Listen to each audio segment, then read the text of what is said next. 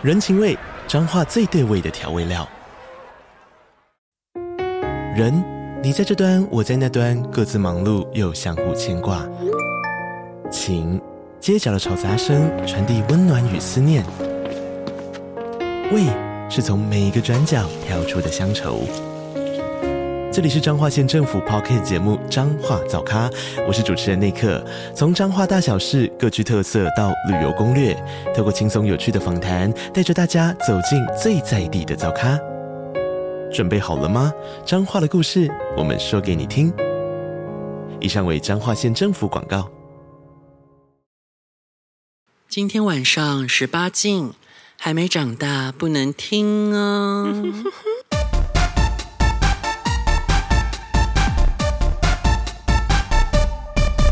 啊，终于回到饭店了。好，我们现在来聊聊我们今天的行程，然后以及今天是你来到京都的第三天，对对吧？然后应该对京都有更深一层的了解了吧？好，我们可以来聊聊今天的感想，顺便吃一下这个昨天在 Live 超市里面买的水蜜桃。夏天来到日本，一定要吃日本水蜜桃，因为这个价格可能跟台湾差到四到五倍以上。因为水蜜桃空运啊，其实在载送运送的过程中很可能会撞烂，所以说卖卖到台湾卖超贵，还客关税。那到日本一定要吃，嗯，啊、对，它会边吃边低脂。那你先吃啊，嗯嗯，我这样吃会不会？嗯，我有没有什么东西可以接啊？没有，那我待会来吃。这个水蜜桃是产自福岛的哦，就是它是核能水蜜桃。看看我们会不会变成 X Man？吃下去啊、哦，对耶，那吃被蜘蛛咬变蜘蛛人，吃水蜜桃就会变成蜜桃仙子。我们今天很烂，一打就烂。就是你可能啊变成桃太郎。我们今天呢，第一个行程是去那个金阁寺。那因为太阳真的太大了，所以最后我们是采用搭建车的方式前往。他夜后播了超过五次啊、哦，对，我的闹钟是夜后。然后后来啊，我就发现一件事，就是其实。金阁寺啊，那个地方，如果说你快速的参观的话，真的大概二三十分钟，二十分钟吧，就走完了。因为我去去过很多次，然后他是第一次去，所以我本来想说他应该可能会稍微需要看一下，因为一方面我不太知道那边有什么典故可以介绍，所以我们其实也就跟着人群这样走。然后他好像没有任何地方想要停留下来，一方面是太热，对吧？人很多啊，然后就啊、其实那个人潮，我觉得比起过去还算可以接受，但因为太阳真的很大，我们去到那边的时候，大概是早上十点多吧，已经像是正中午十二点的太阳。我觉得金阁寺其实见面不如闻名，百闻不如一见，是不是？没有，是见面不如闻名，名，就是不要见。就是照片上远眺觉得很，然后到葛之湖的时候蛮漂亮的。当你走到它旁边的时候，哦、这好像就就这样。哦，因为其实金阁寺，我觉得它的照片你可以拍得很美，因为它其实不是一栋很大的建筑物，然后它外观上面呃二二层以上是贴金箔，所以会觉得还蛮漂亮的。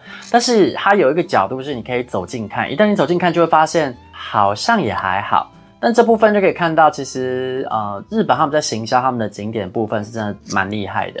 金阁寺这地方它会出名的话，除了是因为它本身曾经是将军建的。建筑物之外呢，他以前还曾经因为一位大作家他的文学作品而闻名。山岛由纪夫。然后那一部作品呢，它里面描述一个人冲进去日然后放火烧烧金阁寺，火那部作品然后就叫火烧金阁寺。那、嗯、因为那部作品有一点。我有点看不完，我本人没有气质，所以我我没有把它看完，不太了解故事的发展是怎么。然后因为这样子闻名于世，然后后续日本也以这个作为卖点去宣传它。加上金阁寺相对还有一个银阁寺嘛，那你到京都很多景点，金阁寺已经是大家不会错过了。再加上什么清水寺，然后蓝山，去蓝山就会参观天龙寺。那所以其实这一次行程呢，我们一定都有安排，就是清水寺，然后金阁寺、天龙寺，就是三个地方我都会带 Ryan 去。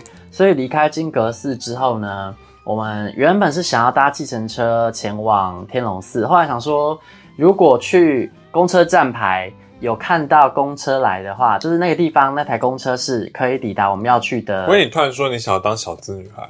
对，就是没有我，我一直都是小资女孩，就是我就想说，如果我们去到那个地方，不是保姆车女明星吧？保姆车是因为我我心里心愿就是一直都是小资女孩，然后看到别人都可以出入都搭计程车，然后有保姆保姆车型款呃保姆车款的，讲话一直口急，有保姆车款的计程车可以搭，觉得好羡慕。因为你在讲一些辛苦不易的事啊，什么东西？你讲一些辛苦不易的事，那会是口急啊。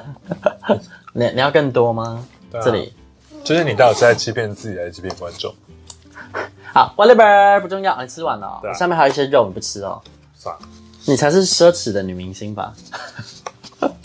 下面那边很难弄哎。啊，好，那我就一边 sorry，我就一边吃这个核能水蜜桃了啊，福岛水蜜桃啦，sorry，我就开玩笑的，我对福岛产都没什么那个意见啊。啊，核能，嗯，哦，因为你也不知道是核能先把你变成怪物，还是你先因为其他原因死掉。它这水蜜桃，它强调它的糖度是十二度以上，确实是比我昨天买的水蜜桃再更甜一点，但它是清甜，不是不是很那种有点腻的甜味，嗯，我觉得还蛮好吃的。然后它的纤维很细，所以你咬下去的那个不会有纤维去卡牙齿，我觉得还蛮厉害的。也是会吧。哦，是啊，那我刚刚没有被卡到哎。呃，你吃到那个接近核的地方的纤维会比较粗，就是那个可能还不够高，我后来没吃那个，可能还不够高级吧。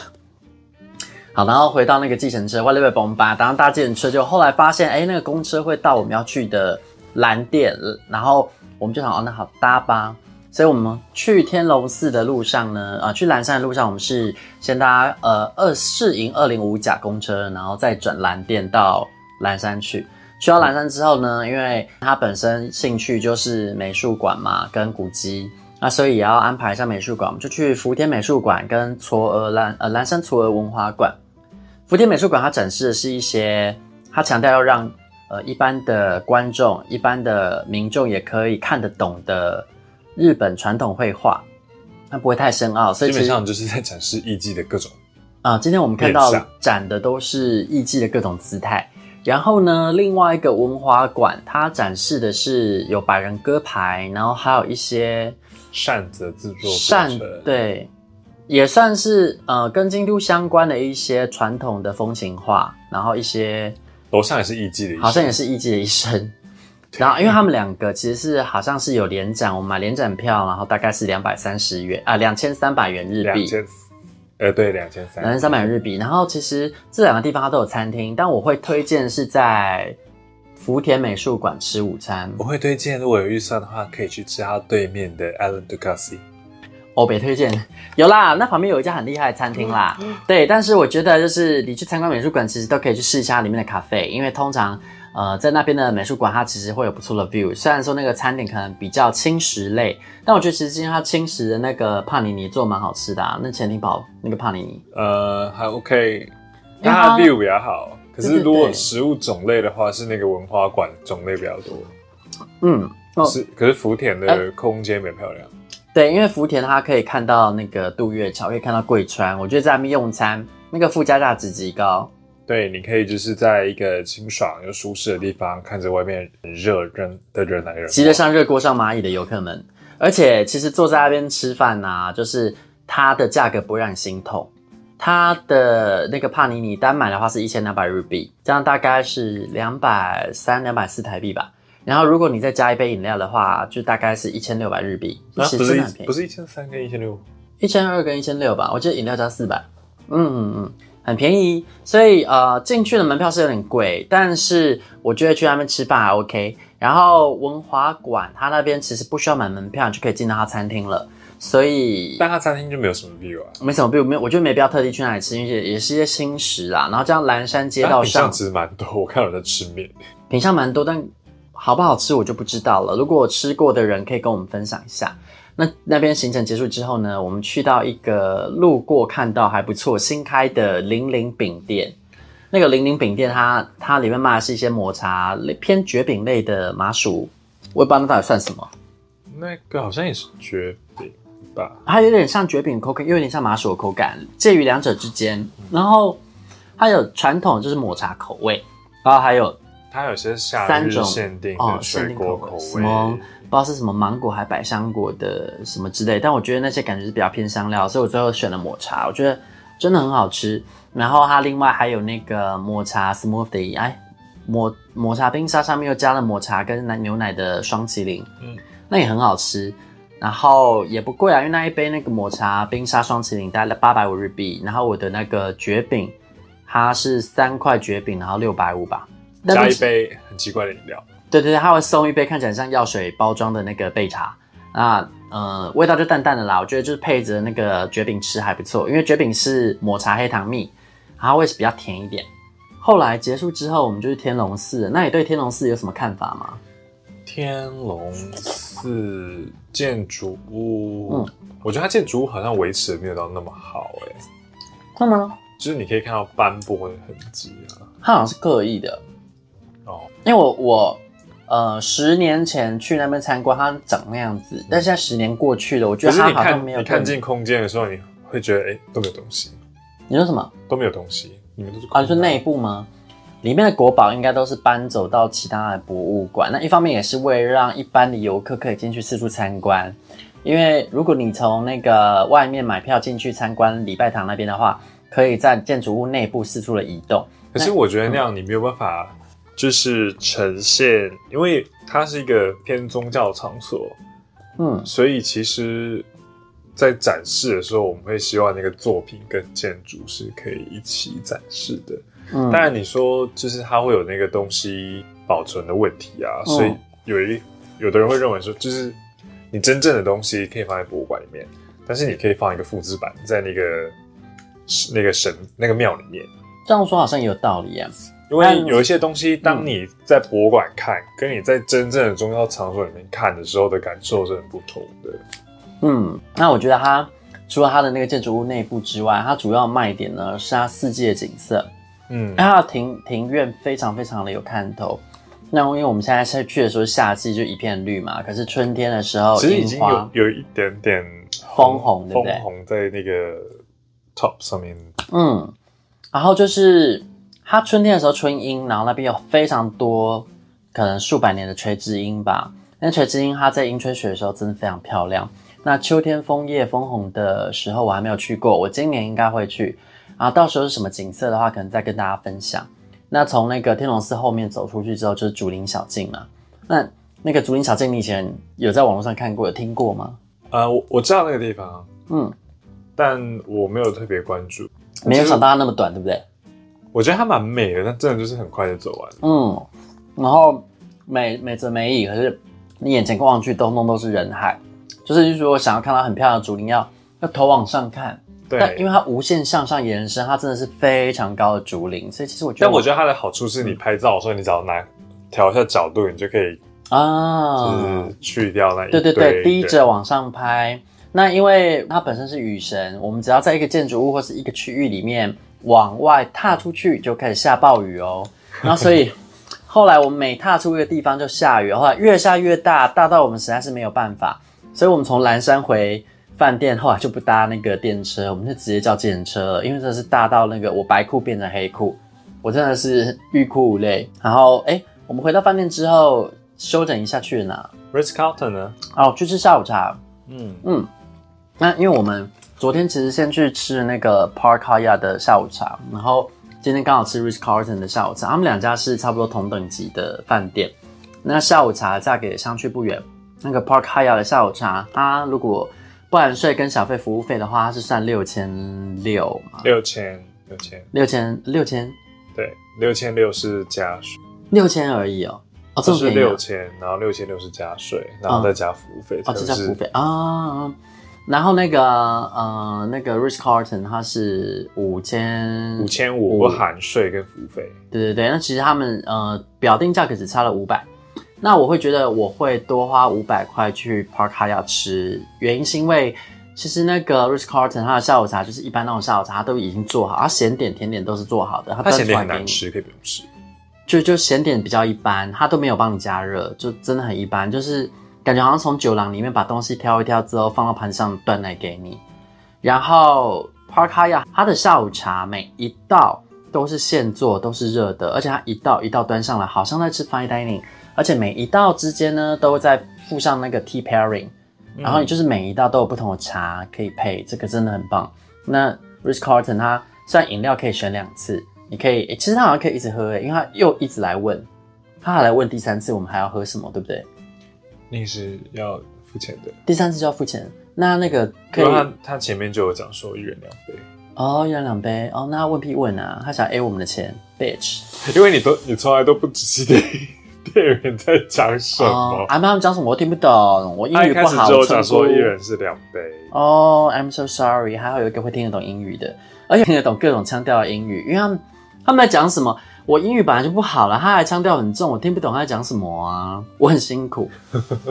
因为我当年有很多来自不同国家的同学的时候，就习惯认识。我同学都来自台湾。Ritz Carlton 他的那个下午茶，我觉得还是有卖点啦，因为它里面有一间那个来自法国的甜点，就 Pierre Hermé，它的甜点很有名，然后台湾又吃不到。那它里面它的下午茶甜点的部分呢，会精选四款它的 pH 的甜点。哎、欸，可是它没有它的招牌哎。它对啊，它没有那个 emotional espagne，它没有 espagne，对不对？对，那个玫瑰荔枝大。不，因为那个招牌那个招牌那么珍贵，它当然不会给啊啊！但我们今天没有去 pH 买，但我走过去看的时候没有看到这个东西啊。那那个店有什么意义？还是卖完了？我不知道是卖完还是它季节不对。现在没有荔枝吗？荔枝已经过了。啊！如果是以台湾的荔枝，早就过完了、欸。啊，那种东西不是荔枝罐头哦、喔？没有没有没有没有没有没有，它是鲜荔枝，它是鲜荔枝。好吧，那我就吃不到啊。我希望我有一天可以吃到那一款甜点，因为那是我从小的愿望。哦，哎呀，我吃过啊，它是鲜荔枝。可是，嗯，法国版的荔枝不是台湾的荔枝。法国版的荔枝是那个马达加斯加荔枝，跟台湾的比起来就跟垃圾的。但我觉得还 OK，原因是因为其实。甜点，如果你用到那么甜的水果进去做，它本身可能会喧宾夺主，会不会？那就是用那个一般的荔枝，所以可能反而让它成为甜点，会吗？不会啊，不会吗？不会。那所以那道甜点其实吃起来还好。那呃，它的调性调的蛮好的，但是我觉得它的缺点就是那个荔枝太弱了。你是说，如果那荔枝换台湾的甜荔枝，会让整体更加分，不会甜在一起？对，我觉得是可以调调甜度可以调整，但是因为马达加斯加香的荔枝很没有香气啊、哦。对，这倒是。我以前都想说，我们吃到那些荔枝口味的东西的那个是化学味。嗯，马达加斯加荔枝的味道就是那个味道。嗯，它就是你一般吃到什么荔枝汽水、荔枝糖果的那个荔枝味，那个就是马达加斯加荔枝。奇怪，东方有那么多好荔枝，他们干嘛不用？可能太远，太远了，而且马达加斯加荔枝很小颗啊，荔枝坏很快，就是它的那个大小差很多。但马达加斯加是有在进哦，啊，航程大家只只缩短了三分之一，不是？马达加斯加到法国比我们近很多啊，有到很多吗？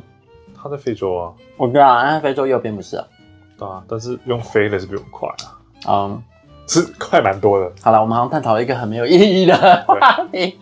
好，Anyway。嗯我觉得还是可以去吃那个 Park 啊、呃，那个 Rich Carlton 的下午茶。那你可以单点，对，单点，然后或者是就是，如果你今天预算有两克下午茶预算，那你就两个地方都可以吃嘛。那如果说今天你就一克预算，我是推那个 Park Hyatt，其实两个都吃也没差啊，比台北文化东方还便宜。不是有些人预算就只有一克吗？然后呢，我觉得你可以再多拨一点预算，然后去那个 Ritz Carlton 里面的 PH 直接买一个甜点就好，你也不用在那里吃了，因为。环境是漂亮，但也没有真的漂亮到不行，就还好，因为那地方好小，就那个吃甜点的地方有一点偏小。那如果你预算是足够的，可是它整个饭店的规模就没有那么大。对啊，对啊，它就是那个没有那个 Park Hyatt 来的大。嗯，所以我觉得，呃，如果说你要去花这个钱，我不觉得是冤枉钱，还是物有所值，还是 Park Hyatt 是物超所值。我觉得那一顿下午茶我吃下来，其实我是会饱的，甚至可以当一个正餐吃。哎，它的呈现真的很像 Fine Dining。因为我还蛮意外，在日本你可能花个含所有的服务费、含税啊，花个一千六百多块台币，然后也可以吃到在顶级的饭店里面吃到一个服务这么好，然后这么完整的餐，然后还附饮料。那饮料呢，你也不用另外再加钱。因为大家如果吃过 fine dining，就会知道说很多那个 tea pairing 啊，还是那个 wine pairing 啊，都是额外要加可能一两千块台币的。那它这样子一千六百多块，又有餐又有甜点，三种甜点，三种咸点，然后还有附。六种茶，对不对？呃，五种茶，五种茶，five course。哦，哦，哇，这个这水蜜桃的毛一直在呛我的气管。然后呢，PH 的那个，呃，哎，不是啦，Rich Carlton 的下午茶吃完之后，我们去拿？本人失忆症，我已忘。逛街吗？嗯，嗯啊、哦，我们看到那个珍珠项链的价差很吓人呢。Well，反正我必须告诉大家。什么饰品品牌、精品品牌，反正就是日本的牌子，你就去到日本买，价差可能会让你吓到眼睛掉下来。